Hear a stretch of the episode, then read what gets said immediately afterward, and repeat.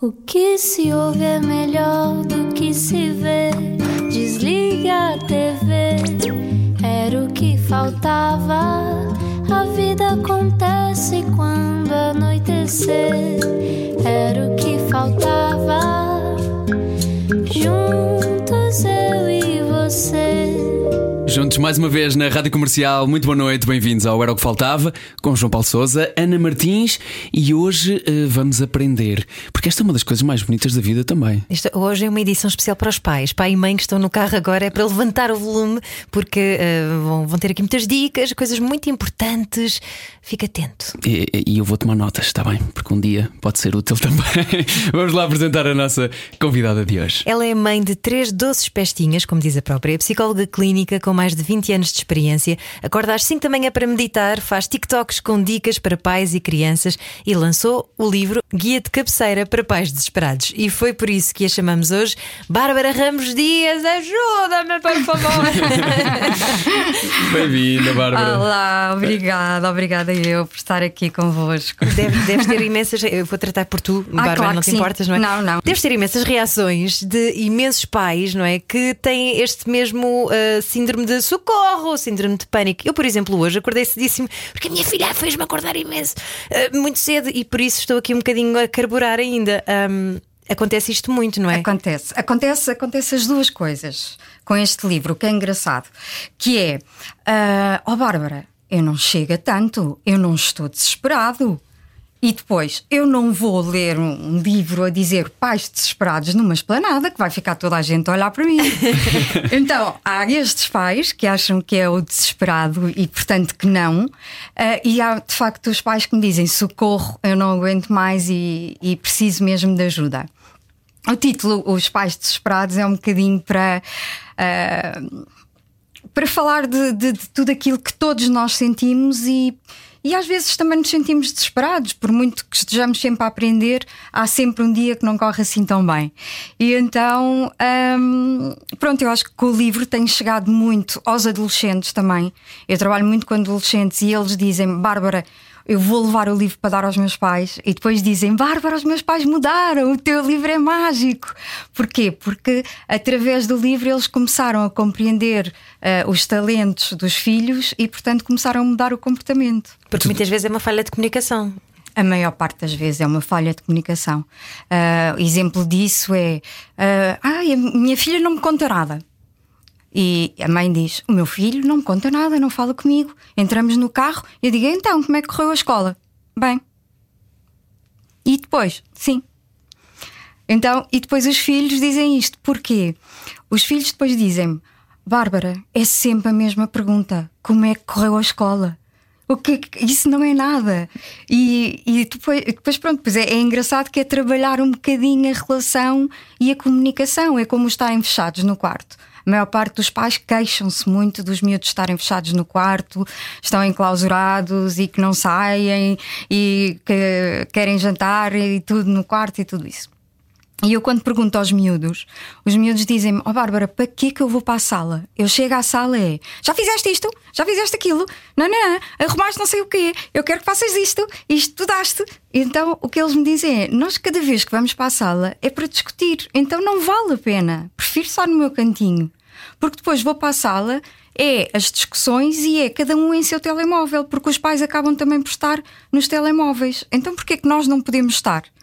Mas isso é um, um tópico interessante. Desculpa, João Paulo, eu tenho 200 Bom, perguntas força, de seguida. força. Eu adoro Porque, isto. sabes, Eu estou a tenho- adorar ouvir isto. Tenho aqui uma, uma consulta privada, portanto deixa-me E Eu, aproveitar. eu sei que a Bárbara tem isto de fica do lado do- dos adolescentes e, e isto e tornaste especialista nisto e eu acho isto, acho isto incrível teres essa capacidade, porque pelos vistos e pelo que eu ouço, eh, pelo que estás aqui a dizer, é que eh, há muitos pais que ficam desesperados pelo desespero das crianças, que depois dá mais desespero aos pais e mais desespero às crianças, isto é uma bola de neve. É não uma bola de neve, sim. E essa ausência também é, é mútua, não é? É mútua. Se os pais estão ausentes, é óbvio que as crianças também se vão ausentar, não e é? se vão esconder no quarto. Ah, e, e em termos de afeto, até, eu digo aos pais: deem um abraço. Ai não, porque eles fogem e encolhem-se todos e fazem. É normal, são adolescentes. Se vocês abraçarem, ele é capaz de fazer isso no primeiro dia, no segundo faz menos e no terceiro já corresponde. Então somos nós, adultos, que temos que os ensinar. É normal que um adolescente já faça assim aquele movimento de, de fugir, não é? Então eu, eu acho, e digo muito isto aos pais, nós é que temos que mudar o nosso comportamento porque nós somos o espelho. Uhum. É, é, eles espelham aquilo que vem em nós. Se nós gritamos, eles gritam. Se nós tentamos acalmar, eles acalmam. Uh, se nós estamos ao telemóvel, eles estão ao telemóvel e, portanto, também temos que dar o exemplo. Eu não estou só do lado dos, do, dos adolescentes. É assim, eu sou apaixonada por adolescentes. E porquê? Mas aproximas-te bem deles e isso, isso, é interessante, isso é muito interessante. Sabes porquê? Há, há adolescentes que me dizem: Ó oh, Bárbara, tu ainda pareces mais adolescente do que nós. pois é, que tens esse, esse dom de tu tornas-te a fixe, não é? Yeah. Uh, muitas vezes é, é isso. E, e, e, eu aviso logo os pais, que é para os pais também não ficarem tipo, esta é maluca. Um...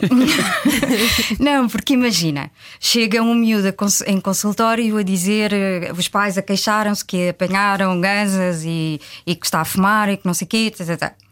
Se eu entro a matar com o miúdo, se eu entro a dizer então, mas tu fumas gansas? Que horror! Ele não me vai contar nada. Então, o que é que eu digo? Sim, ok, isso é normal, mas fumas muitas vezes, fumas poucas, como é que é? E aí uh, cria-se uma empatia ok? Ele não uh, se sente julgado, não é? Que é o que muitos adolescentes se sentem perpetuamente. Exatamente, até com o sexo também. Uh, eles fazem-me imensas perguntas e, e, e eu respondo-lhes com naturalidade. E às vezes eu também envio um WhatsApp a dizer: opá, achas que é que ela é, ela é virgem, achas? E não sei o quê. Portanto, é, é uma relação muito engraçada que, que eu depois tento que eles tenham com os pais, ou seja, eles criarem uh, ferramentas, tanto os filhos como os pais, para lidarem assim uns com os outros, para serem mais felizes. E é isto que no livro ensina, porque se nós lidarmos com os outros pelo elogio, pelo talento, em vez de lidarmos pela crítica, uhum vamos conseguir todos nós nos darmos bem. Eu tenho imensos defeitos, eu sou muito teimosa. Eu, quando tenho sono à noite, eh, sou rabugenta, porque, como gosto de acordar cedo, às nove e meia da noite morri. claro, mas se alguém a critica, é óbvio que uh, vai, vai partir para a defesa e se calhar uh, reage reativamente, não é? Sim. É uma redundância, mas ainda assim é isso, não é? É, é tentarmos ir pelo elogio. Em vez de o quê? Só tiveste 50? Uh, olha que bom, tiveste 50. Eu pelo menos vi que tu estudaste, esforçaste. Eu sei que para a próxima vais conseguir melhor. E o facto de nós estarmos a dizer, eu sei que para a próxima vais conseguir melhor, e eu vi-te a estudar, mesmo que não tenhamos visto, vai reforçar pela positiva. Ah, então às vezes também é aldrabar um bocadinho. é, é, sabes, é, não, não é aldrabar, mas é é motivar. Porque se nós dizemos é sempre a mesma coisa, nunca estudas, por isso é que tiveste 50, nunca vais ser ninguém na vida, que isto muitos dizem e, e, e depois os pais coitados dizem: Ó oh, Bárbara, mas não é por mal, mas sai-me, uh, dê-me estratégias para eu não dizer essas coisas. Então é, em vez de dizermos isso, é dizermos: pronto, ok, eu vi que te esforçaste, eu vi que, que estudaste, nem que seja estudar 20 minutos. Para a próxima vais estudar mais e eles assim estudam mais. Mas porquê é que os pais têm esse tipo de comportamentos? É porque tiveram com eles também? A tal repetição que, nós, que tu falaste há bocadinho. O espelho. Nós fazemos muito isso. Sim, uh, uh, uh, que tem esta atitude o quê? De, de, criticar os filhos? Sim, sim, sim, que às vezes não querem, mas na verdade acabam por dizer essas coisas, mesmo não querendo ser agressivos, é a única, é a coisa que lhes sai. É, é, é inato. Então o que é que acontece? Os pais sentem que os filhos têm que ser tão bons ou melhor do que eles. E então acabam por ser exigentes demais. E o que é que é exigentes demais? É obrigá-los a estudar eh, sentados na cadeira uh, direitinhos, não sei quantas horas de seguida, uh, como eles querem, e não pode ser. Porquê? Porque todos nós temos modos de aprendizagem completamente diferentes, não é? Podemos ser visuais, podemos ser auditivos, podemos ser sinestésicos e todos têm maneira de estudar diferente. Os visuais estão horas de seguida a ler numa mesa muito arrumadinha o, os auditivos é gravar a matéria e ouvirem. É. E depois os sinestésicos um, é, é através do sentir. Então, têm que sentir. São aqueles miúdos que estudam de pernas para o ar, que estudam no sofá, que não são capazes de estar quietos na mesa. Eu sou. Uh, não são capazes de estar quietos na, na secretária, só aprendem a fazer outras coisas. E, e, portanto, se nós, pais, também conseguirmos identificar qual é o tipo de, de estilo de memória e aprendizagem, também os vamos ajudar e não criticar mas sim ajudar. Tipo, ah, Bárbara, ok, então por isso é que ele gosta de estar no sofá. Uhum. Ah, então posso deixá-lo estudar no chão e andar a passear pela casa. E eu, sim, é assim é que ele aprende. Essa então, questão de. Desculpa. Força, força, não, força. Tu, não, não, tu. você é a mãe. A mãe é que tem questões. A mãe tem não, mais questões. Ia dizer, essa questão da exigência que estavas a falar, que é muito importante, porque nós pensamos sempre. Eu acho que até acaba por ser o oposto, que é aquela coisa de será que eu não estou a ser uma mãe suficientemente boa, não é? Será muito. que eu não estou a ser uh, capaz de lhe dar as ferramentas e será que ele se vai tornar um, um, um delinquente. Às vezes isso passa-nos pela cabeça. Isso aumenta é? a frustração, não é? Aumenta e, e põe-te muita pressão em cima.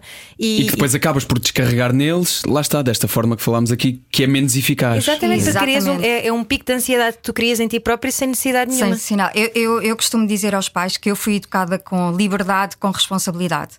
Ou seja, uh, consoante aquilo que eu fizesse, tinha liberdade ou não. E eu educo os meus filhos exatamente da mesma maneira. Eu digo-lhes, eu só quero, os mais velhos, só quero que vocês me digam onde é que estão. Se algum dia eu souber que vocês não estão onde estão, e olha que aqui isto é muito pequenino e toda a gente sabe, então aí há consequência. Portanto, eu dou-lhes liberdade. E, e, acho que isso falo-os ser mais responsáveis. Ainda hoje, às 5 da manhã, o Vasco acordou para estudar inglês. E, e eu. Que idade é que ele tem? 13. Yeah, eu faria isto, sim. Okay. Percebes? A Francisca deita-se às tantas porque gosta de estudar até tarde e tudo isso. O pequenino não, o pequenino é como eu. É, eu também nunca gostei de estudar depois. Depois é que percebi porquê, não é? Uh, por ser sinestésica. Hum. Uh, na faculdade, depois, como já era divertido, já gostei. Mas, mas eu falo aqui muito nisso no livro também, uh, que é a culpa dos pais. Os pais às vezes enviam mensagens, até muito no, no Instagram e no, no Facebook também, uh, a dizer: Bárbara, estou a ler os, os, seus livros e estou a perceber que fiz tudo mal. Uh, estou cheia de culpa porque tenho feito tudo mal, tenho feito tudo ao contrário. O que é que eu posso fazer? E a primeira coisa que eu digo é: não existem culpas todos nós erramos, é errar que nós aprendemos e, além disso, nós fazemos aquilo que sabemos de melhor. Então, se nós estamos a aprender, amanhã vamos fazer um bocadinho melhor e depois um bocadinho melhor. Agora, culpa não. E, e isto acho que é muito importante os pais terem uh, consciência. Não há culpa. Há, até porque nós fazemos o melhor que sabemos, uhum. não é? Parece-me que o, o mais importante aqui, então, tanto para, para pais como para filhos, é haver também uma, uma consciência daquilo que nós somos e fazemos, quase uma autoavaliação. É daí que parte esse, este livro? Sim. Exatamente. Ou seja, se nós conseguirmos, através de, da personalidade, uh, perceber, uh, conseguirmos ver quem são as pessoas que estão ao nosso lado, conseguimos lidar com, com elas de outra maneira. Ou seja, imagina, o pai é um número, a mãe é outra personalidade, o filho é outro, outro. Então eles sabem lidar com isso e muita, muitas vezes eu faço esse estudo da família, em que identifico o tipo de personalidade de cada pessoa e como é que eles podem melhorar enquanto. Para não se matarem enquanto família. Sim, pelo menos para não se isolarem, porque eu acho que é, o pior ainda do que se matarem é isolarem-se, uhum. é, é ficarem muito fechados.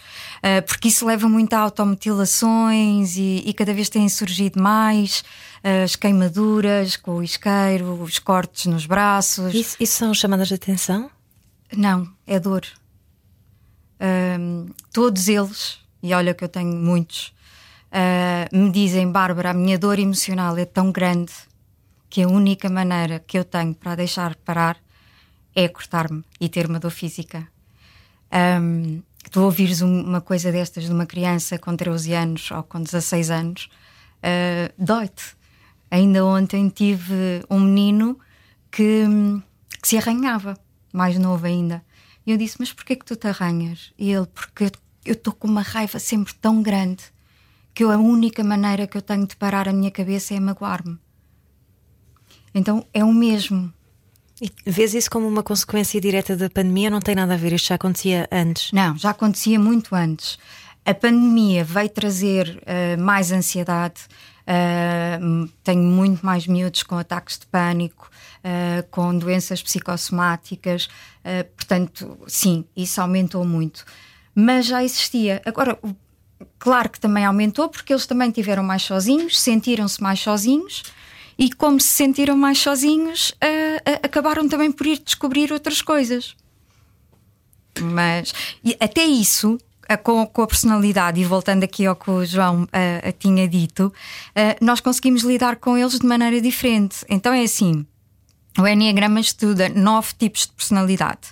É o 1, que é o perfeccionista, uh, é o 2, que é o prestativo, o 3, que é o bem-sucedido, o 4, que é o romântico, o 5, o observador, o 6, o precavido, o 7, o entusiasta, o 8, o confrontador e o 9, o harmonioso. E isto é, é, é, é, é fácil nós identificarmos porquê? Pelas motivações. Porque a, a motivação do 1 é ter tudo arrumado, tudo organizado. Então, o quarto dele tem que estar mesmo organizado e arrumado. E se nós o ajudarmos a manter as coisas organizadas, ele vai se sentir mais seguro. Uhum. O prestativo gosta de ajudar os outros, então a motivação dele é que os outros o reconheçam pelo que ele é. Então, olha, vem-me ajudar a pôr a mesa. Ai pá, preciso tanto de ti para me pôr a roupa, não sei o quê. Então, uh, é, é, é dar-lhes essa motivação. O 3, o 3 é o bem-sucedido. Uh, são super competitivos, têm que ser os melhores em tudo e são. São ótimos a trabalhar. Os adultos 3 são fantásticos. Eu digo sempre, eu adoro trabalhar com três. Um, porque eles gostam do reconhecimento pelo que fazem. Então eles são sempre os melhores e querem sempre ser os melhores. Claro que depois isto também tem alguns desafios, não é? Não há tipos de personalidade bons e tipos de personalidade maus. São todos diferentes, não é? Todos com talentos e todos com, com pontos a, a, a melhorar e a crescer. Mas estava a falar então do 3. Pois, eu, como sou 7 e sinestésica, a minha cabeça anda sempre, não é mil, é 5 mil. então, tipo, eu passo a vida a foca, foca, foca, foca. E eu explico isto aos pais, que eu tenho muitos miúdos 7. E porque a nossa cabeça anda tão rápido que às vezes depois perdemos-nos no raciocínio. Sei, claro que isto sei agora. Bem, sei bem o que isso é. E dizemos as palavras ao contrário e, e queremos dizer uma palavra e sai-nos outra completamente diferente. E olha que isso ajuda muito, até mais, mais do que nós achamos, não só na relação pais-filhos, mas nas relações que nós temos, no nosso trabalho, em tantas coisas. Eu lembro-me de. E eu, pronto, acabei por. Não comecei por aqui, mas tenho que contar esta história. A Bárbara já foi minha psicóloga, entretanto tornámos-nos amigos e até já tivemos um podcast juntos chamado Isso é Psicológico e ela identificou que eu era um set. E isto foi uma coisa que também ajudou muito na minha relação com a minha mulher, na maneira como ela tinha de me motivar a fazer coisas. Se ela queria que eu fizesse uma coisa diferente, a ideia não era. Uh, o que ela devia fazer não era reclamar que nós fazemos a mesma coisa, mas sim entusiasmar-me com fazer uma coisa nova. Dar prazer. Dar prazer. Se, se, ela, se ela me arranjasse uma maneira, se ela arranjasse uma maneira de me entusiasmar a fazer a cama, limpar o pó, eu ia limpar o pó como o melhor limpador, de, não sei se existe este termo, limpador de pó do universo. Eu papo isso também. É, não é? é Afinal, isso. eu achei que eras dois, se calhar também és sete. És como eu. Já vamos conhecer mais sobre isto do Enneagrama e os tipos de personalidades. Estamos à conversa com a Bárbara Ramos Dias, é psicóloga e tem um livro chamado Guia de Cabeceira para Pais Desesperados. Se é um deles, ou se és um desses filhos que tem um pai desse, uns pais desses, fica connosco aqui, não era o que faltava. Fuja das comparações. Era o que faltava. Na Rádio Comercial. Juntos eu e você. E os filhos a oferecerem aos pais no Natal? Ah, lindo! Isso é muito bom. Adorei. Estamos de volta à conversa com a Bárbara Ramos Dias. Eu, eu gostei disso, eu gostei dessa introdução. Há filhos que oferecem aos pais no Natal. Eu pensei que é estávamos off. Não, não. Isso é genial. Não, eu acho, acho o máximo que é mesmo isso, os filhos oferecerem aos pais. E os pais aceitam bem? Aceitam. Quem é que tem mais aceitam. dificuldade em aceitar aquilo que. esse termo do desesperados e aquilo que tu dizes nesse livro? São pais ou filhos? Uh, são os pais uh, tipo de personalidade 5, ou seja, o observador. Ou seja, aquele que precisa da lógica, do conhecimento. Mas isso é mesmo assim, Bárbara? Mas uh, quantos anos é que tem essa técnica? e quem começou?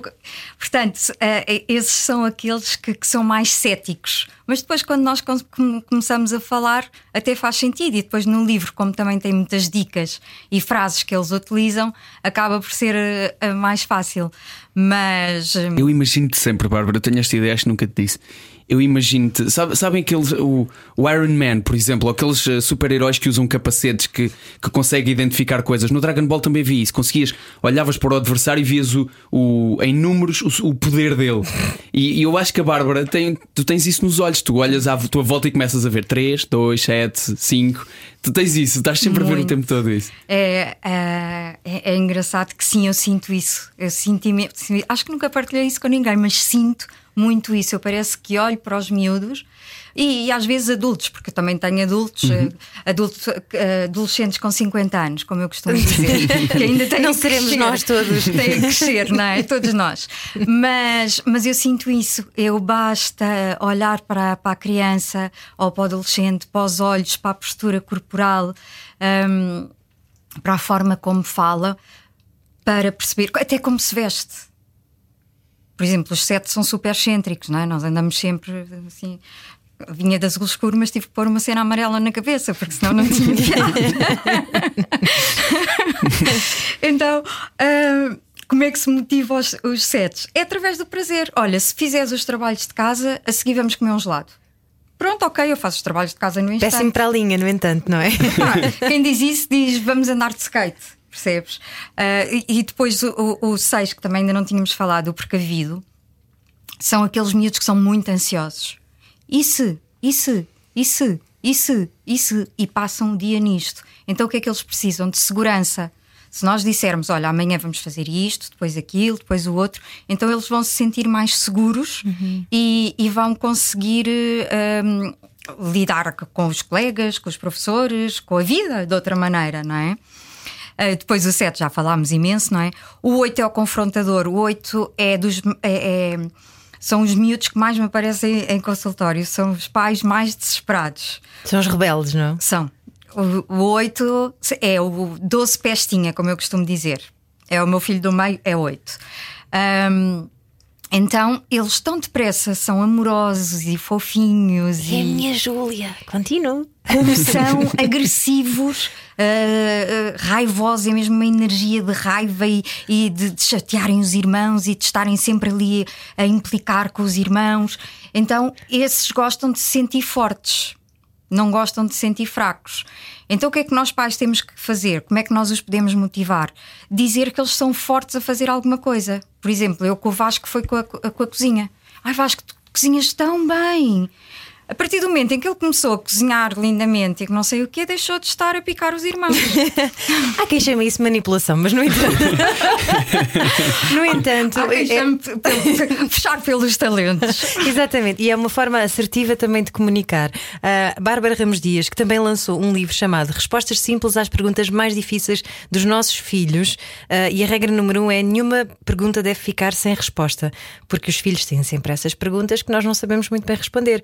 Como é que se dá a volta? Tem que se ter muito jogo de cintura, não é? Eu, eu costumo dizer aos pais que é de forma simples, clara, honesta e de coração. E está tudo certo. Porque não há respostas certas, não, não há uh, uh, receitas mágicas, não. Uh, Tem a ver com a carga que nós pomos também na resposta, não é? Sim. A carga emocional. Emocional. E, e se nós estamos à vontade ou não para falar sobre o tema. Se nós não estivermos à vontade, podemos dizer à criança: olha, é melhor falares com a mãe que a mãe vai te conseguir explicar melhor, ou a tia, ou a prima, ou não sei o quê. Agora, deixar sem resposta, não. Porque senão, o que é que vai acontecer? Eles vão ver à internet. E ir ver à internet ainda é pior. Uh, eu, o Vicente, no outro dia, o pequenino, uh, estava com uma dúvida qualquer acerca de sexo, já não sei o que é que era, e perguntou à minha irmã e ao, e ao irmão, ao Vasco. E eles ficaram todos encavacados e ah, não sei, não sei, não sei. E o que é que ele fez? Foi ao Google e foi ver o que é que era. Ih, doutor Google, não. Pois. pois. Mas a sorte é que, como ele me ouve a falar muito sobre isto, depois disse: Ah, a tia Coca não me disse e o mano não me disse. Então eu fui ver ao Google, mas é mesmo. E então eu tive-lhe a explicar. É, mas é isto, não, não, não podemos ter tabus ou não devemos ter tabus. Uh, há muitos pais que dizem: ai não, eu não dizia que saía à noite, porque senão eles vão fazer o mesmo. Não, nós também fizemos muitos disparates, também, também bebemos, também saímos, também fugimos de casa, também dizíamos que íamos para Lisboa e íamos para Sesimbra. E, e esses excessos também são necessários, não é? Para sabermos os nossos limites. E para eles se identificarem.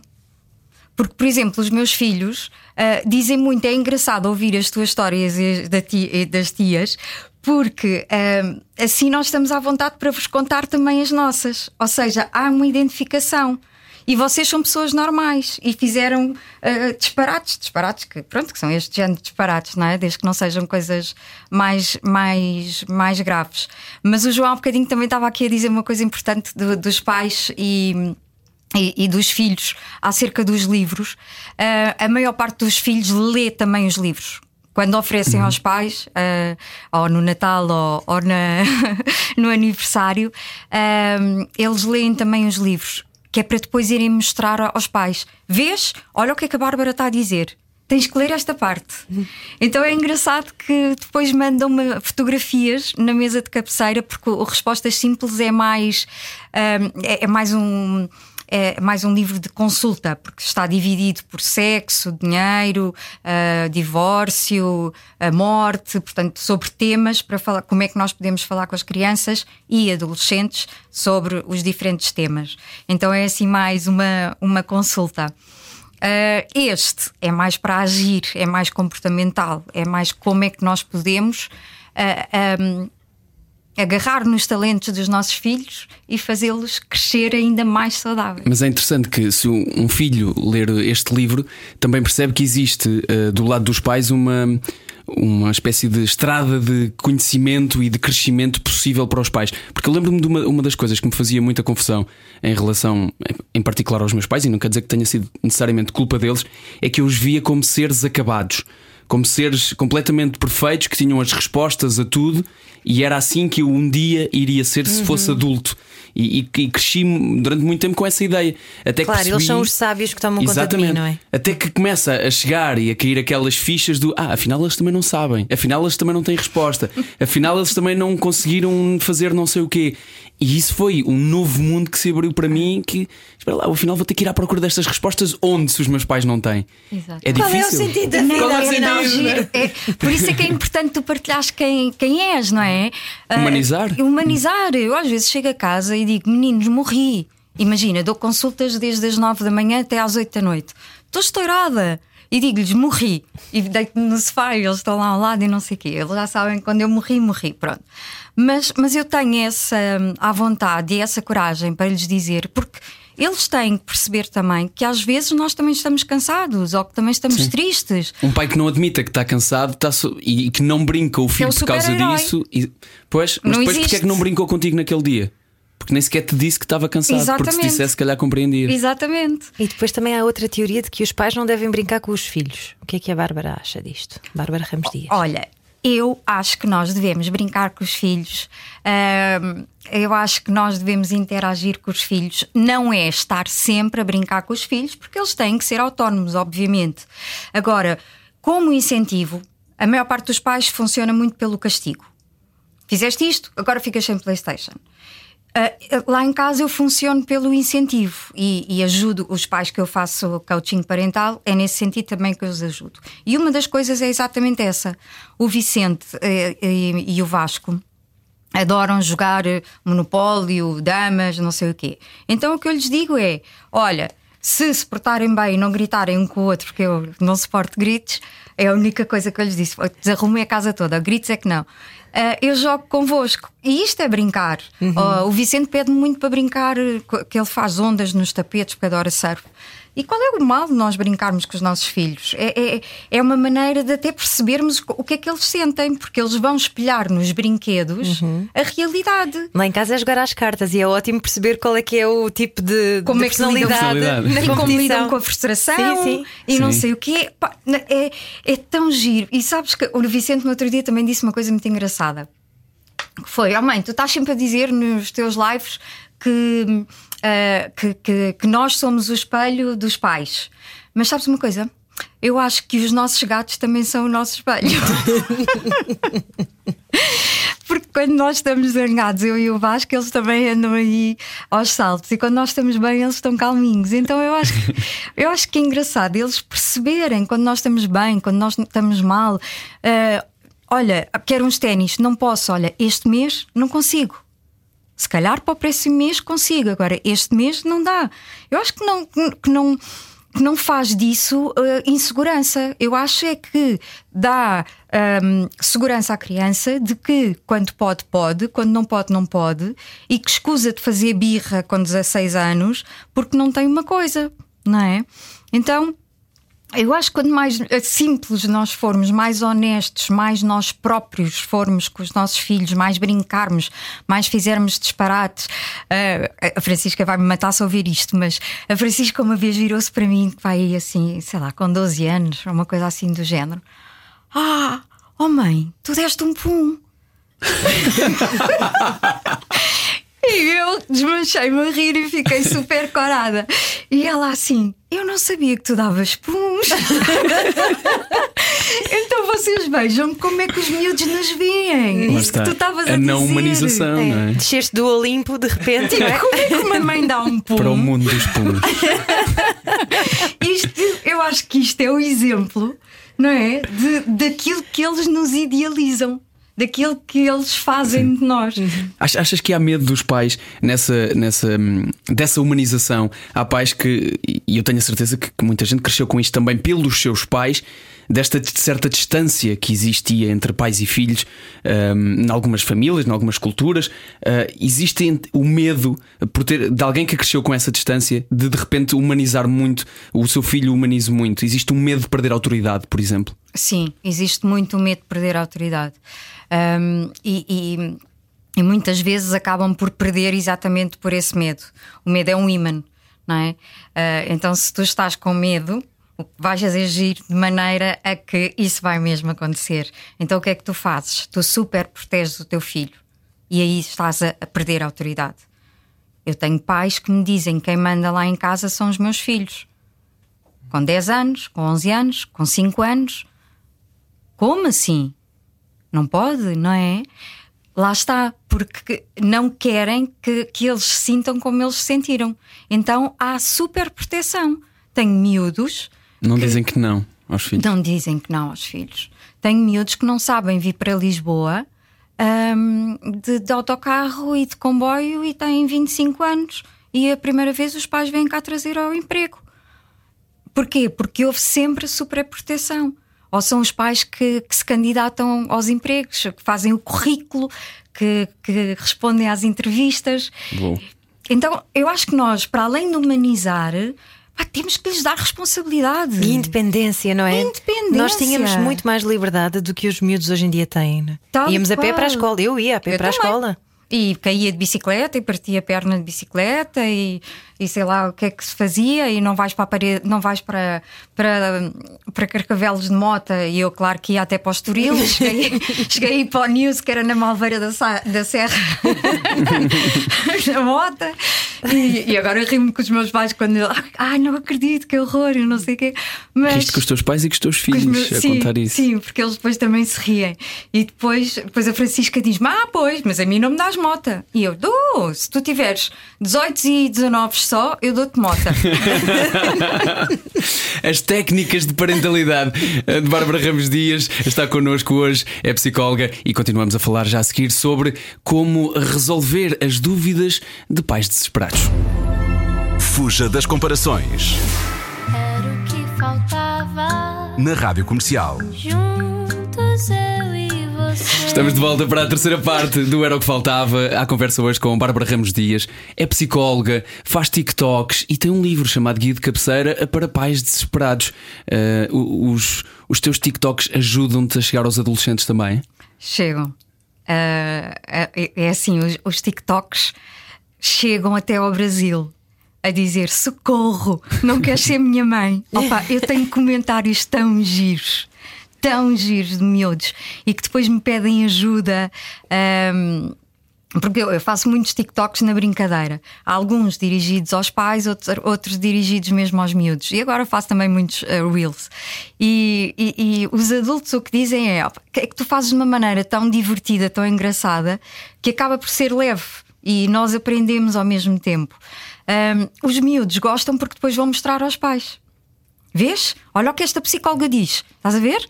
Vai segui-la, vai ver o que é que ela diz.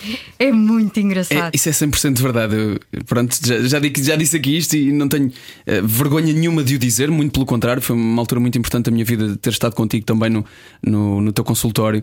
Um, e fiquei lembro-me de ficar muito chocado de, de, tu me dizeres que havia ainda algum preconceito sobre, sobre ir ao, ao psicólogo. Um, e uma das tuas grandes qualidades é essa: é, é, deixar as pessoas à vontade. E tu já explicaste aqui porquê, é não julgando, não é? Não julgando. Aceitando isso. E essa é uma, é, é uma coisa que também pode ser aplicada aos pais aqui. Sim. Um, a maior parte dos miúdos o que diz é: Eu não vou ao psicólogo porque eu não sou maluco. Enquanto que se os pais disserem, olha, vais ali a uma coach ótima, não sei o que, tá, tá, tá, ah, isso é super giro, não Nome é? estrangeiro. É fashion. Já ajuda. uma coach teen, pá, isso é mesmo giro. Oh, mas, por exemplo, se são miúdos que vão através de outros miúdos, aí já aceitam de outra forma. E dizem, não, a Bárbara é diferente e não sei o quê, e estamos ali na brincadeira, e, e através de jogos conseguimos falar sobre coisas sérias. Um, e, e, e, e, estamos uh, mais à vontade e tudo isso e não sei o quê, mas ainda existe muito o preconceito do psicólogo, infelizmente. E existe, não é só disso. A primeira coisa que eu ouvi quando me separei e tive casada durante 16 anos, e o João soube que durante algum tempo para mim ainda era difícil falar sobre isso. Uhum. Um, e, e a primeira pessoa que soube, o meu paciente, virou-se para mim e disse assim: O quê? Uma psicóloga separa-se. Ui. Portanto, lá está o julgamento. Não é? E a desumanização, mais uma vez. desumanização. És psicóloga, és perfeita, sabes tudo, resolves Tens tudo na vida. Perfeita. Como na é que tua vida separas? também. Com três filhos, com um marido maravilhoso, como é que te separas ao fim de 16 anos? Então é porque não és boa psicóloga. É como os nutricionistas. Eu tenho uma grande amiga minha nutricionista que tem excesso de peso. E, e, nós no outro dia estávamos a dizer: nós temos mesmo que fazer as duas um live. Porque ela, ela no outro dia dizia-me: Ó oh, Bárbara, é que eu não sou exemplo. Porque eu sou nutricionista e tenho excesso de peso. Mas e eu disse, ninguém sabe os problemas de saúde que estão por trás disso, não é? Exatamente. Ou oh, porquê que tu não emagreces, não é? Então, eu acho que este julgamento, julgamento tem que acabar tem que acabar. Temos que ser mais humanos uns com os outros, temos que conseguir ser mais empáticos, colocarmos-nos mais no sapato um do outro, tentar perceber. Eu digo muitas vezes aos miúdos também, troco de papéis, porque eu trabalho muito com eles com psicodrama, que é com bonequinhos, e a fazer a troca de papéis, e ponho-os a ser pais e eles são filhos. E, e digo, então, agora tu és o pai, o que é que tu sentes quando o filho te está a dizer isto? Aí, pai, eu acho que ainda fazia pior. Então, isto é importante, os miúdos também sentirem o que é que os pais sentem, como é que os pais se sentem e porquê que eles agem assim. E o mais engraçado é que a maior parte das vezes ainda davam castigos piores. Portanto, uh, eu, acho, eu acho que é, que, é, que é fantástico. Eu sou apaixonada por adolescentes, como Ai, vocês Não se nota sabem. nada, Bárbara, não se nota nada. Olha, mas não são só os adolescentes que precisam de ajuda, e, e, era importante, como o João Paulo Souza estava a dizer agora, era importante que toda a gente tivesse esta consciência. Não é preciso toda a gente ir ao psicólogo, mas pelo menos ter esta capacidade de um, autoconhecimento, uh, consciencialização de que somos todos falíveis, não é? Não somos perfeitos, Ninguém. estamos todos a aprender e que por isso mesmo não há essa necessidade de isso é, isso é o quê? Uma necessidade de compartimentar esse julgamento de que estavas a falar, Bárbara? Uh, é, é, é, é admitir que tenho problemas mentais. Admitir, por exemplo, que se toma antidepressivos é do pior. Porquê? Para a atenção não faz mal, para os diabetes não faz mal, mas como é doença mental, é visto de outra maneira. Então, tudo isto é preciso. E é engraçado que eu tenho pais uh, que, que, me consultam uma vez por ano, ou, ou sei lá, ou de dois em dois anos, ou de seis em seis meses, só para fazerem coaching parental, só tipo, Bárbara, olha, o que é que achas que faço agora? Isto aconteceu assim. Vamos falando sempre por WhatsApp, obviamente, quando há urgências, mas marcam consulta exatamente para eu os ajudar nesses estigmas, noutros estigmas e E, e, e, pronto, e porque precisam de ajuda e porque eu grito. Eu digo que não se deve gritar, mas eu grito. Claro, não és, não és, quer dizer, não és uma deusa do Olimpo, como a tua Nunca, filha acha, não é? Nunca, nunca, nunca. E, e- mas é engraçado que eles chamam a atenção. Por exemplo, imagina, eu estou irritada porque estou a fazer qualquer coisa e eles estão aos berros de um lado para o outro ou não sei o quê. E o meninos, calem-se, deixa-me só fazer isto no instante, tipo um relatório, uma coisa qualquer, ou não sei o quê. E eles põem-se assim à minha frente a olhar. Os meus também Não já se fazem grita. isso. sim, sim. E uma vez eu disse ao meu filho: Olha, tu não ah, se te portas mal, a mãe assim não gosta. E ele parou e disse assim: Isso não se diz aos meninos pequenos. Pumba! Vai buscar. Vai buscar. Ai, olha outra, que esta é muito importante para os pais dos adolescentes. Ah, a Francisca também no outro dia ah, disse-me qualquer coisa do género. Pá, aconteceu uma coisa e, e- e eu fui super cool com ela, tudo ótimo, não sei o quê, mas depois houve um dia que ela se portou mal e eu disse: Pois. Para, para, para, seres, cri- para seres adulta é de uma maneira, para seres criança é de outra, não é? E ela, vês, mãe, é isso. Por isso é que nós não contamos nada aos pais. Porque depois vocês são muito simpáticos, são muito amorosos, mas quando se zangam, atiram-nos as coisas à cara. E dizem, ah, então para umas coisas são crianças, para outras não são. e eu fiz-me tanto sentido. Opa, eu cresço tanto com os meus filhos. Pois é, Aprendo tanto. muito. Não é? Porque eles de facto dão-nos imensas lições e, e- e eu não reparei que fiz isso. Não Uhum. reparei. Foi. Oh, Bárbara, hoje em dia, como há mais eh, conhecimento sobre saúde mental e as crianças também têm mais capacidade, eh, os pais também têm mais essa abertura de, se calhar, levar ao psicólogo quando há algum problema eh, mais grave e que precise mesmo de acompanhamento. Mas eu tenho a noção de que se nós tivéssemos ido ao psicólogo quando éramos mais novos, provavelmente também teríamos qualquer tipo de pequeno distúrbio, pequena. Eu fui. Tinha, tinha, uma, psi- tinha uma psicóloga, por acaso é a Bárbara, porque eu sou disléxica. Ah, essa é outra. Uma psicóloga disléxica. Como é que é possível? Uma psicóloga escreveu dois livros? Como é que é possível? É possível. E então eu andei, quando era miúda, andei eh, na doutora Bárbara, por acaso também era, eh, para trabalhar a, a dislexia. E, e, portanto, na nossa altura também já havia, mas muito menos do que agora. Mas a, a noção é que nós não somos máquinas, não é? Que todos que nós não. temos, além dos nossos defeitos, não é? Que vêm de origem, mas todos nós também vamos desenvolvendo depois pequeninas, eh, não é? pequenos problemas psicológicos, seja a ansiedade, eh, o espectro do autismo, que é muito mais comum do que se imagina, não é? Uhum. Hoje em dia fala-se mais da Asperger, por exemplo, mas quer dizer, eu, eu conheço imensas pessoas que, que que têm e que provavelmente se tivessem sido ajudadas em pequenas, a coisa teria sido mais fácil para elas. Exatamente, também já, já tive alguns adultos assim. Portanto, é importante também eh, falarmos disto abertamente e, É. e os adultos também terem essa. E assumirmos as coisas, não faz mal. Quantas depressões é que eu já tive na vida? Eu estou aqui, estou super sorridente e sou super sorridente e estou bem, mas estou bem agora. Por exemplo, eh, quando perdi o primeiro bebê antes da, da, da Francisca, eu fui super abaixo. É normal. Porque és humana. Porque sou humana, não é? Quando não entrei em farmácia, como o meu sonho era ser farmacêutica, eu deprimi completamente. Hoje em dia dou graças a Deus, porque eu, como farmacêutica, ia ser infeliz e como psicóloga sou super feliz. Portanto, às vezes as coisas acontecem mesmo de propósito. Mas, mas hum, há que assumir que todos nós. hum, somos humanos e, e- e temos fraquezas e nem todos os dias estamos bem. Ah, Bárbara está sempre a rir. Não, não estou. Não, não estou. Há dias que eu só me apetece chorar e que vou para casa chorar. E, e, e isto vai-se aprendendo também. Porque imagina, eu antigamente era capaz de. Eu sofro imenso de enxaquecas. Antigamente era capaz de ficar um dia inteiro com enxaquecas a, a trabalhar. Hoje em dia eu tenho a coragem, porque é preciso ter coragem, de telefonar a toda a gente, desmarcar as consultas e dizer eu não estou em condições de dar consultas porque estou enxaque- com enxaquecas. Porque isto é como se fosse dares a parte fraca. Então até nós, psicólogos, precisamos trabalhar muitas coisas em nós, não é? O saber pôr-nos também à frente, o, o, saber dizer não. Aliás, eu faço também psicoterapia e de vez em quando vou, vou mudando de áreas porque eu também gosto de fazer de, de diferentes maneiras, até porque aprendo também, para além do desenvolvimento pessoal. Um, mas eu acho que sim, é, é, é o sermos mais humanos. A vulnerabilidade é, na verdade, uma força e não uma fraqueza. Tal e qual, João. Sim. Obrigado, eu estudei esta frase para terminar este programa.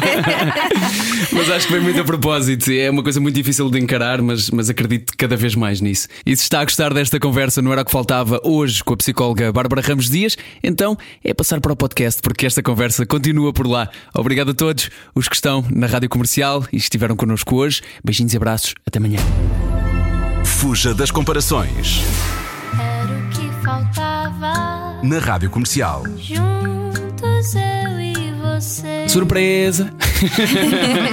Há um exclusivo podcast com a Bárbara Ramos Dias, até porque não conseguimos mandá-la embora. No fundo é isso. Bárbara, está confortável, a cade- a cadeira. Está ótimo, Está tudo bem. está ótimo. A aguinha, perfeito. Mas lembrámos-nos aqui também de, de falar sobre este, sobre este tema eh, que, é- que é muito pertinente e olha, não, é, não, não podia ser mais a propósito ter-te aqui para falar sobre ele, porque foi durante a pandemia que eu e tu começámos um, um trabalho precisamente eh, sobre saúde mental, chamado Isso é Psicológico, em que fazíamos lives no, no Instagram todas as semanas.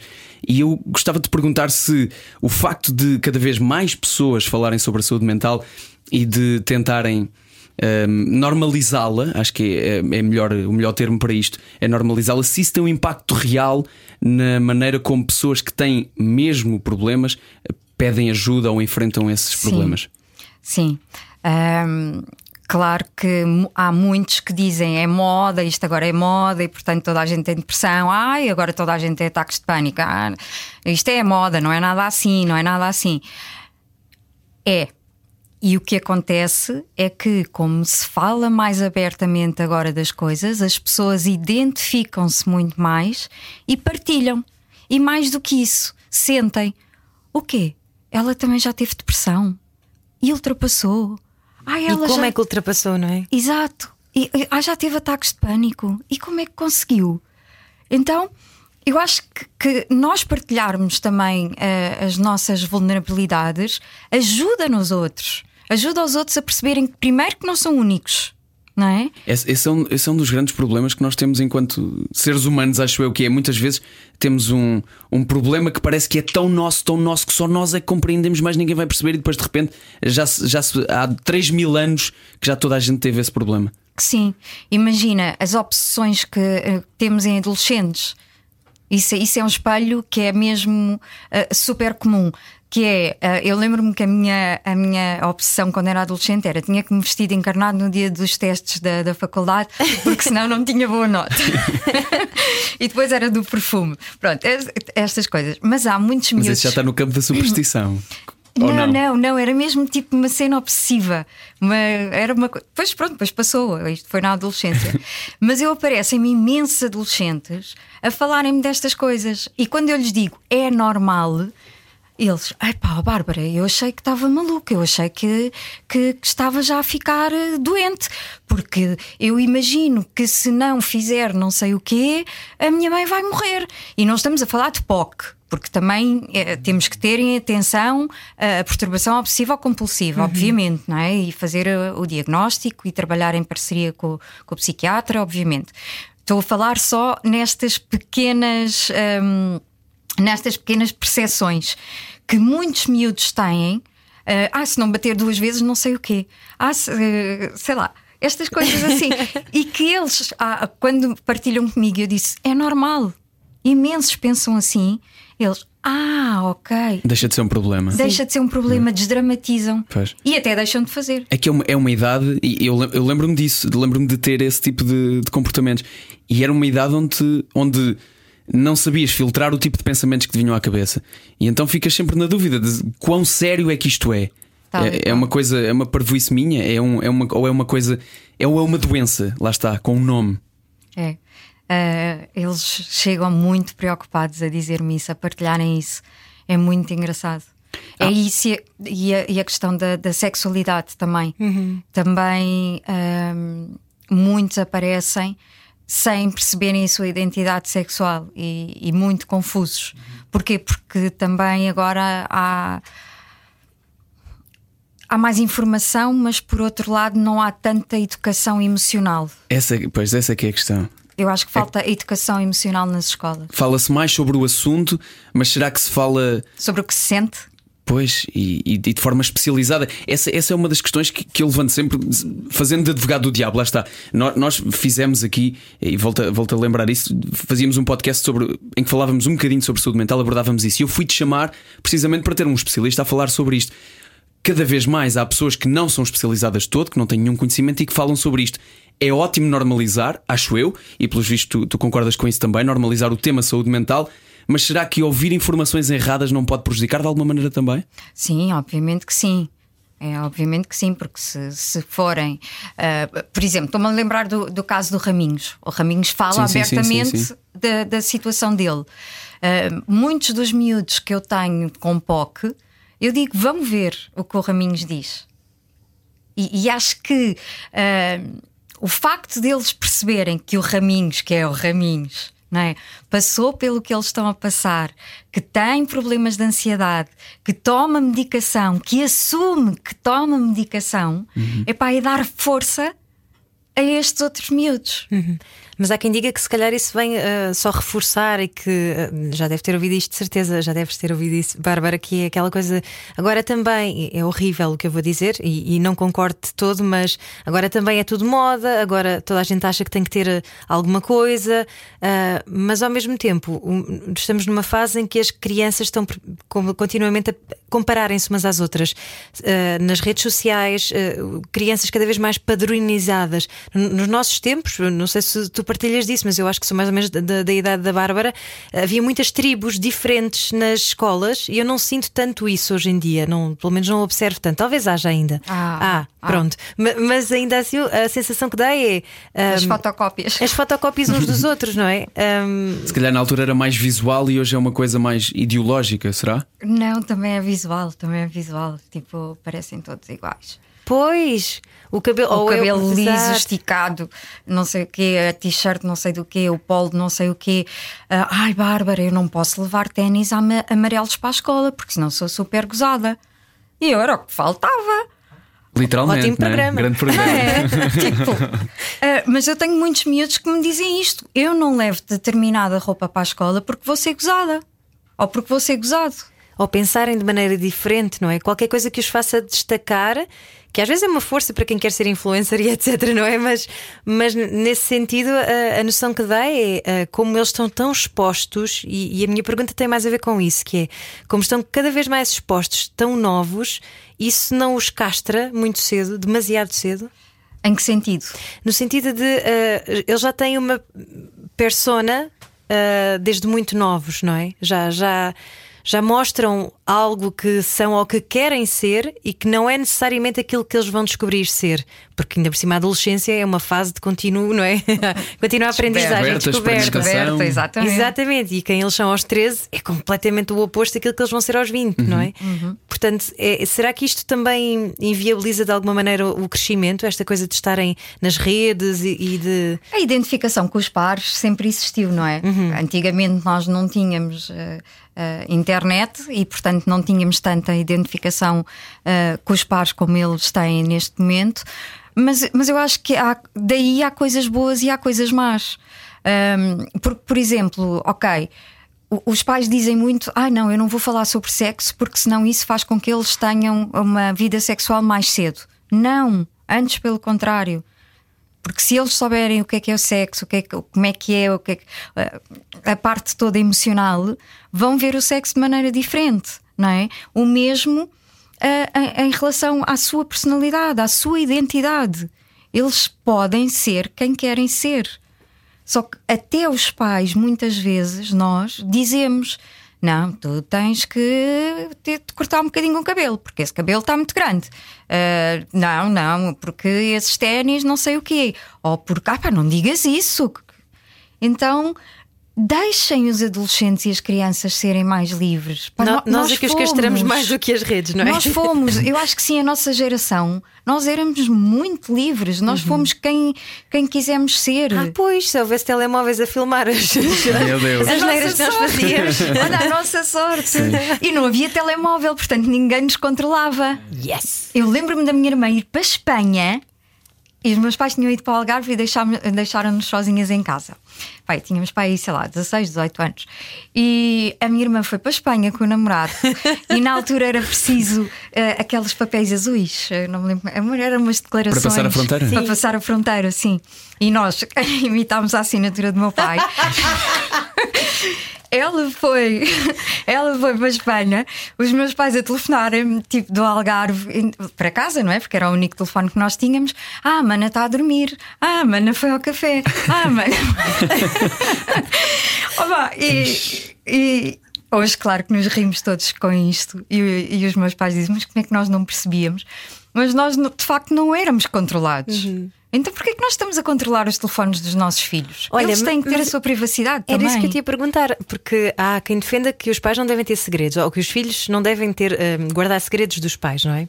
Mas têm de ter, necessariamente. Além da privacidade, há asneiras que nós nunca vamos contar aos nossos pais, só quando formos adultos. Os pais não são amigos, não se- podem ser amigos, não são é os amigões. Nós não temos que saber tudo. Há coisas que nós não temos que saber.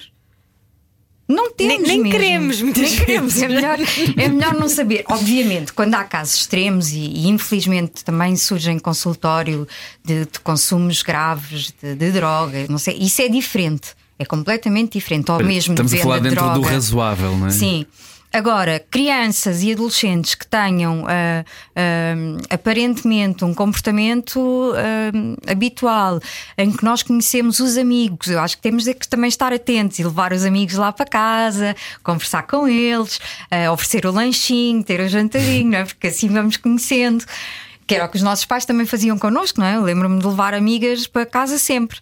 Ahm, Para tirar a pinta. Exatamente. Ah, mas eu acho que, que é isso, é dar-lhes mais liberdade. Para eles serem mais responsáveis. Ah, Bárbara, mas depois e se ele cair não sei onde? E se ele chumbar? Tá, chumbar, chumba. Eu também chumbei, estou cá, viva. Não é? Ai, não, eu tenho que lhe fazer os apontamentos, porque se eu não fizer os apontamentos, décimo primeiro ano, eu- se eu não lhe fizer os apontamentos, ele não vai estudar.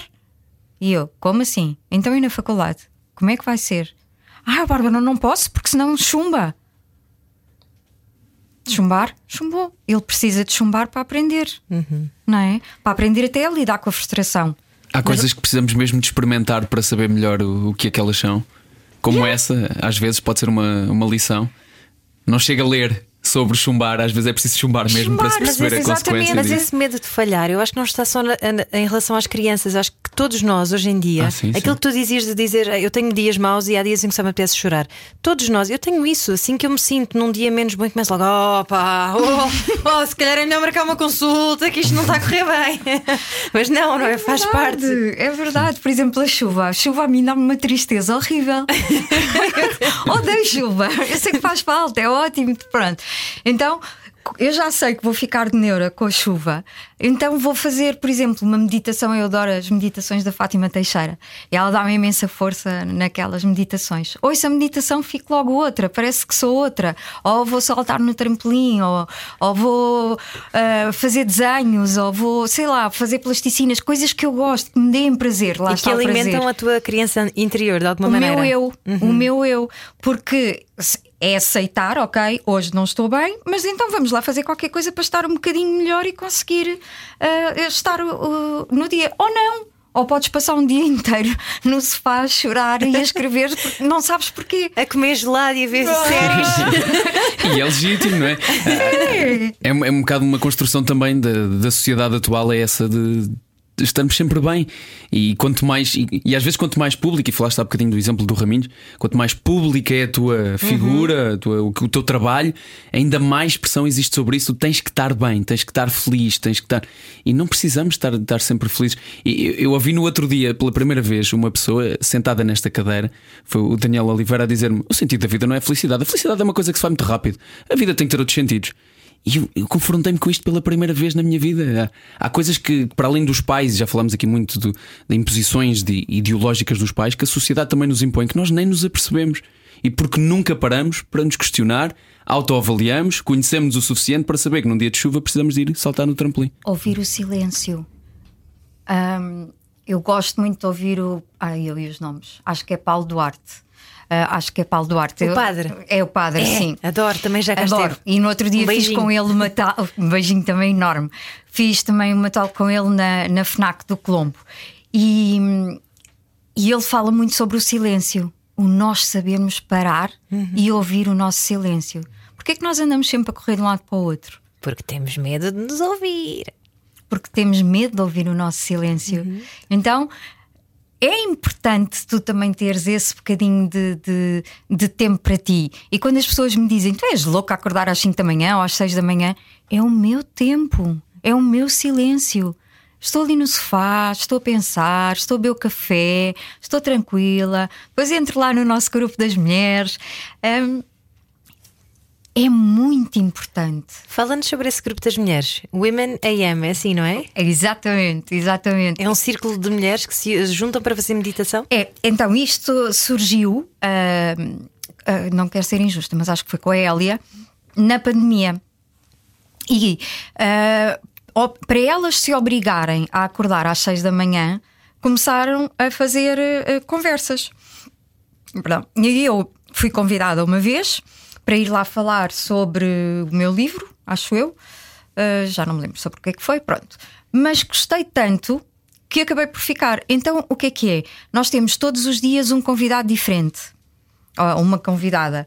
Então, todos os dias temos coisas diferentes. Ou é meditação, ou é feng shui intuitivo, ou é yoga, ou, ou é psicologia. Eu também falo muitas vezes. Desenvolvimento pessoal também é um tema grande por lá. Sim, é? sim, muito. Desenvolvimento pessoal. Nós trabalhamos imenso desenvolvimento pessoal. Também já fui convidado. Temos de, temos Tens de convidar. Lá, temos... porque, olha, sério, muito bom. Eu tive uma vez com elas um sábado, fiz, uma, fiz lá uma, uma conversa disseram, com elas. Elas disseram. Temos de trazê-las cá, temos de trazê-las cá. Sim, elas são fantásticas, são super.